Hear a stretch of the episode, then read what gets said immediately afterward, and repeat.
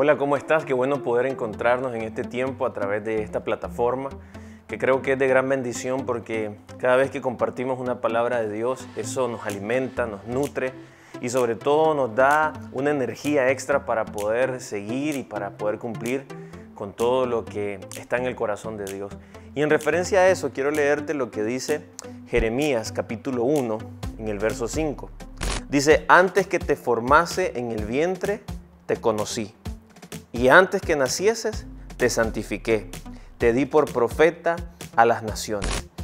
Hay tres cosas bien importantes en este verso. Primero, y, algo que me sorprende mucho cuando, cuando yo estaba leyendo esto, es la forma en que nosotros tuvimos comunión con Dios, la forma en que nosotros tuvimos intimidad con Él. Porque la palabra conocer en la Biblia tiene un significado muy amplio y nos hace pensar en una conexión espiritual que nosotros, aún desde antes de tener conciencia, aún desde antes de tener una percepción de la vida, ya Dios había tenido con nosotros. Lo segundo que me gusta de este pasaje es que Dios nos santificó desde antes que naciéramos. Eso nos invita a que nosotros seamos apartados para un propósito. Y ese entendimiento trae fe, trae esperanza, trae alegría a nuestro corazón el saber de que Dios se tomó un tiempo para formarnos en el vientre de nuestra madre, pero también para decidir hacer algo con nosotros, algo que trascienda.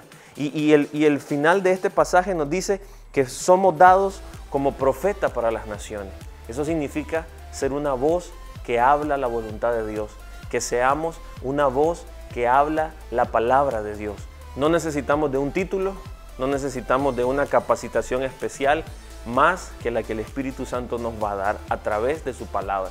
Por eso vos y yo estamos siendo empoderados en este tiempo para ser una voz profética que habla coherentemente con lo que la Biblia dice, en nuestra casa, en nuestro lugar de estudio, en nuestro lugar de trabajo, y no con un lenguaje tal vez evangélico, sino que nosotros podamos decir, esta es la voluntad de Dios, con practicidad, con entendimiento y sobre todo con una vida apartada para el Señor.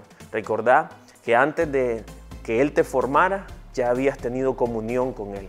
Y lo que vas a hablar siendo apartado por Dios es lo que ya en tu espíritu fue depositado desde la eternidad. Así que Dios te bendiga en este día y que podamos ser una voz profética para nuestra generación. Bendiciones.